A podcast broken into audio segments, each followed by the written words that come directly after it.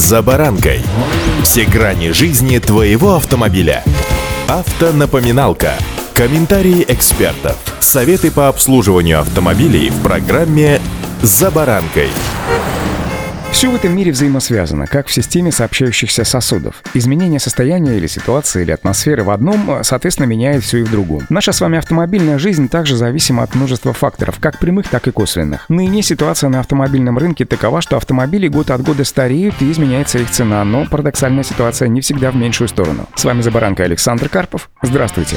Автомобильные факты. Повышение курса рубля по отношению к основным валютам в феврале привело к тому, что большинство популярных автомобилей с пробегом заметно подорожали подорожали. Причем активнее всего росли в цене те машины, которые больше не выпускаются в нашей стране, и их почти не поставляют по каналам параллельного импорта. Сильнее других, почти на 14,5% подорожал внедорожник Renault Duster. В феврале средний прайс на эту машину стал подбираться к 1 миллиону 600 тысячам рублей и уже превысил ту цену, за которую кроссовер продавался на вторичном рынке, например, год назад, до начала массового введения санкций. В то время как в январе текущего года трехлетний Duster в хорошем состоянии еще можно было найти где-то приблизительно за 1 миллион 400 тысяч рублей. Такие данные приводит российская «Комсомольская газета». Его соотечественники Kia K5, Sportage или Ria прибавили в феврале в цене чуть скромнее, где-то от 6 до 9%. Причем в этой троице только кроссовер пока можно приобрести чуть дешевле, чем за него просили, например, в феврале прошлого года. Еще два популярных корейца, попавших в топ-20, это Hyundai Santa Fe и Tucson. В феврале они прибавили чуть-чуть поменьше, где-то 1 и 4,5% соответственно. В свою очередь, Lada Niva Travel и Volkswagen Tiguan отметились увеличением стоимости в районе 7%. По ним аппетиты продавцов уже превысили превысили уровень февраля прошлого года. В случае с Lada Niva Travel цены будут расти до тех пор, пока не насытится этот сегмент рынка семейных, конструктивно простых и самых доступных внедорожников. И только Lada Niva Legend оказывается единственной моделью, которая на вторичном рынке февраля подешевела сколько-нибудь значительно, на 14%. Российский авторынок в целом за последние полгода довольно щедро наполнился этой моделью благодаря активной работе конвейера в Тольятти.